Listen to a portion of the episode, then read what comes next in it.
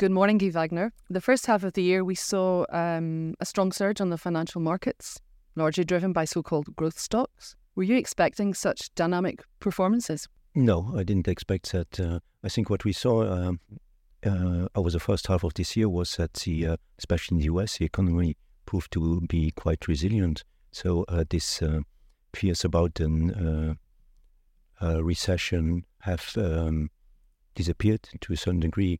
At the same time, markets were expecting or still expecting the central banks to basically be more or less done with their monetary tightening bond yields, especially in the US, came down since uh, end of last year. So all these were factors which were quite positive for for the equity markets and especially for, for so-called growth stocks.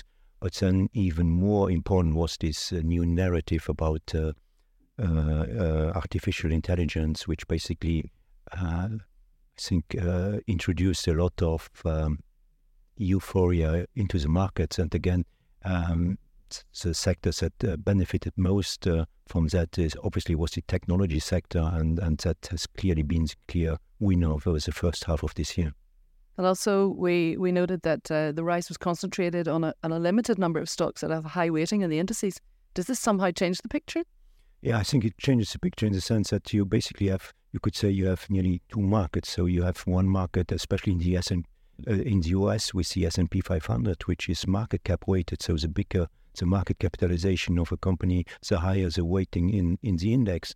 And uh, we now have a situation where the top six or seven uh, names in the index, so representing a little bit more than 1% of the 500 companies which are in the S&P, represent nearly 30% of the S&P 500. So, and these are the big technology stocks. And um, so what we saw was uh, the market was essentially driven by these these names. Uh, you have, to a certain degree, a little bit uh, a, a, similar situation uh, in Europe, where also technology was very strong, or luxury was very strong. So you have mm. certain sectors which did very well, and on the other hand, you have had other sectors, especially the more defensive sectors, which uh, were supposed to uh, benefit maybe from a recession. So uh, um, whether it's um, non-cyclical consumption or healthcare, these sectors have done very poorly over the first half of the year.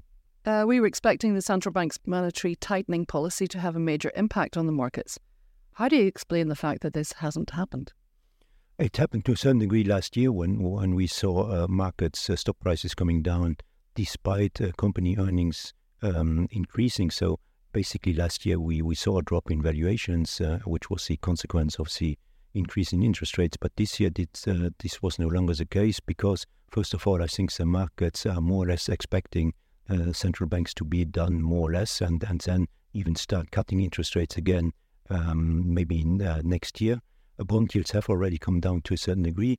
But I think another factor is that uh, we have markets now where the capital flows are driven by passive investing, um, indexing, and so um, valuations are, are, are no longer as, uh, as important. Uh, when you're an active uh, investor, then obviously the higher the interest rates, the lower the fair value of the company. But um, uh, with passive uh, capital flows, um, again, valuations are not that important anymore. So, do we expect this strong rally on the equity markets to come to an end?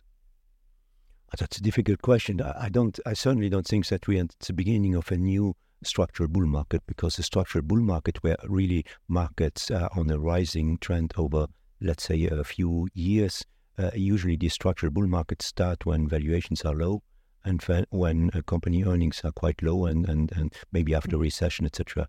This we're not at all at this kind of uh, situation right now. Companies' uh, profit margins are still near their historical highs. Uh, company earnings are still very high, and valuations are quite high. So the two factors that uh, drive equity performance, valuations, and uh, and company earnings are not really. I, I, don't look too good when it comes to a, a long-term structural bull market. On the other hand, the cyclical bull market, uh, we had a, a, strong rebound since October. Uh, it might continue for a few more months uh, that nobody basically knows. Mm-hmm. On the macroeconomic front, the global economy is still under heavy pressure, but we haven't yet entered a much feared recession. Is the recession scenario still on the cards, or are there good reasons to hope for a recovery?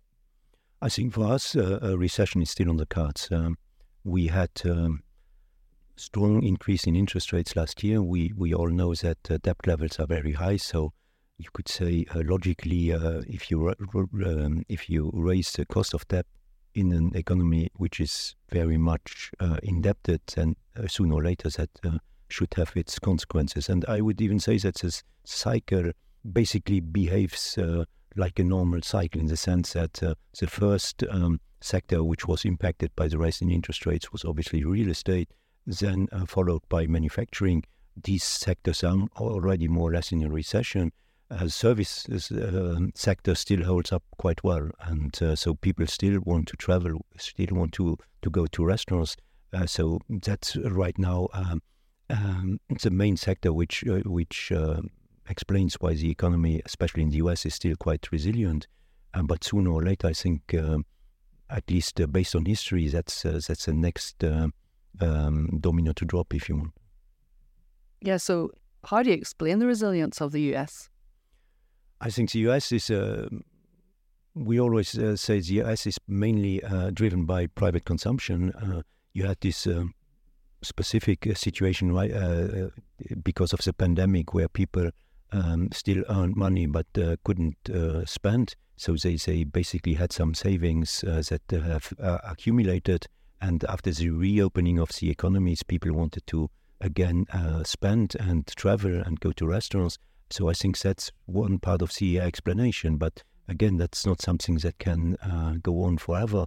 You already see that people are uh, again very much dependent on credit card debt to continue to finance their lifestyle, and sooner or later that will come to an end.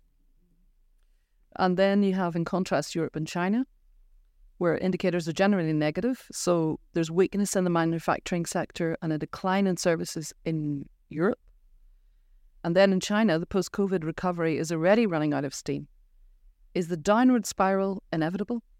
At least it doesn't look too good in these uh, regions. Uh, Europe, obviously, uh, a lot of that is, is, Germany, and Germany is very much uh, much more, uh, let's say, um, dependent on industry and industry is suffering. Uh, Germany is also ex- dependent on exports to China. China is suffering, and the reopening of the Chinese economy, um, the results have been disappointing.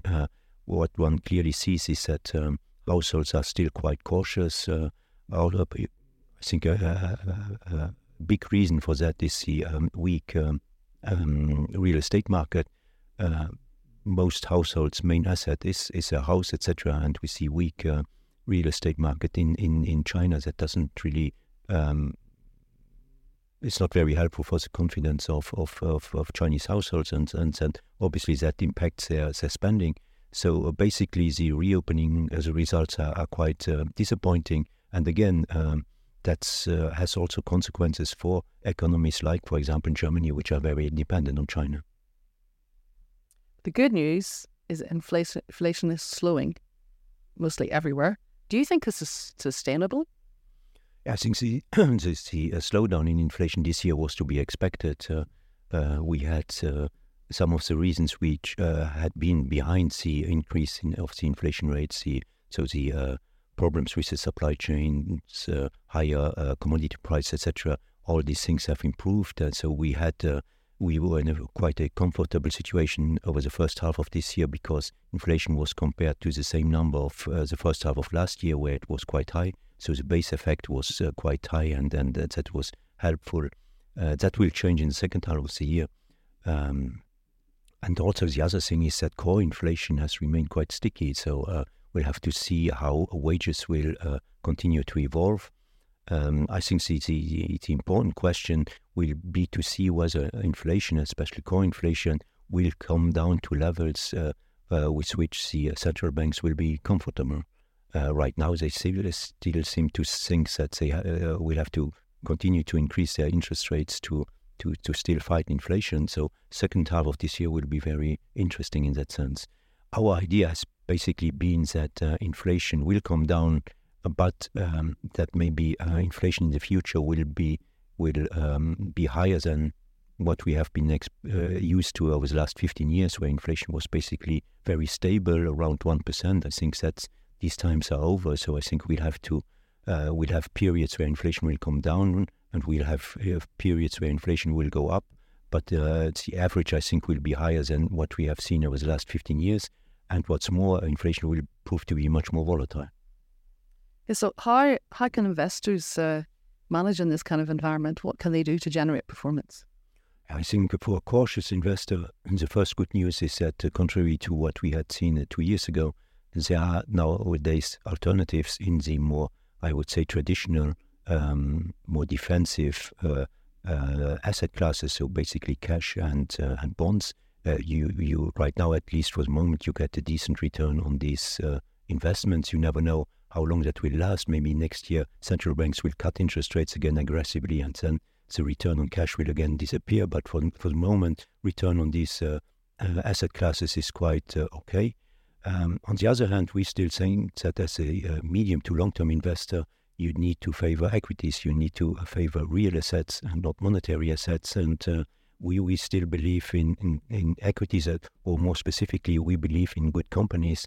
And we still think that that's over the long term, that's a better choice. But over the next three months, uh, obviously, or next six months, if we were to go into a recession, then obviously uh, equities might not be the best uh, idea. Let's end with a few words about gold. On the 13th of April, gold reached an all time high of just over $2,000 an ounce. Although the price has dropped back a little since then, the impact of both the rise in nominal interest rates and the fall in inflation has been more limited than feared. Why is this? I think that's a good point uh, in the sense that uh, beginning of last year, when someone would have said uh, the, the Fed will aggressively raise its interest rates and the dollar last year was strong, these are normally factors which weigh on the price of gold and uh, should have um, uh, um, produced a, a, lower gold price. But last year, the gold price basically was stable in US dollars. It was up in euros and in yen. And this year, gold has appreciated again against the dollar. So gold has been surprisingly uh, resilient uh, despite uh, rising interest rates and, and even quite strong. And I think uh, each time an, an asset behaves in a way it's not supposed to, then there might be other reasons behind its uh, its performance. And in the case of gold, I think uh, one of the reasons is the heavy central bank gold buying. Uh, we see a lot of uh, buying from central banks, especially from from the east. Uh, I think that's one of the reasons. And the other reason is that in the end, most investors still expect that we see very high debt levels, we see rising budget deficits.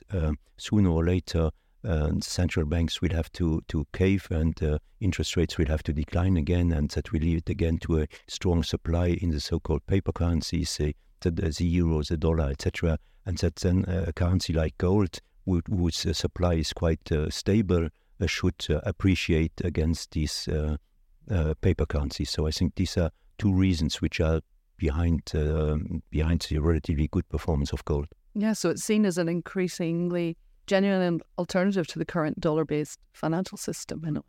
Yeah, we. Uh, I think we live in a world where more and more you see the fragmentation of the world economy, uh, and and you also see that some countries, uh, especially China, want to to um, create an alternative to this financial system that we've known basically over the last 50 years, which is essentially based on the dollar. Uh, so uh, China wants, uh, the, for example, the oil price to be in in yuan and no, not not only in dollar. And I think this this alternatives that these countries try to create, I think in this this alternative financial system, gold might uh, play a very interesting role. Well, thank you very much, Guy, for your interesting insights into the state of the markets. Thank you. Don't forget to subscribe to the Perspectives podcast on your favourite platform.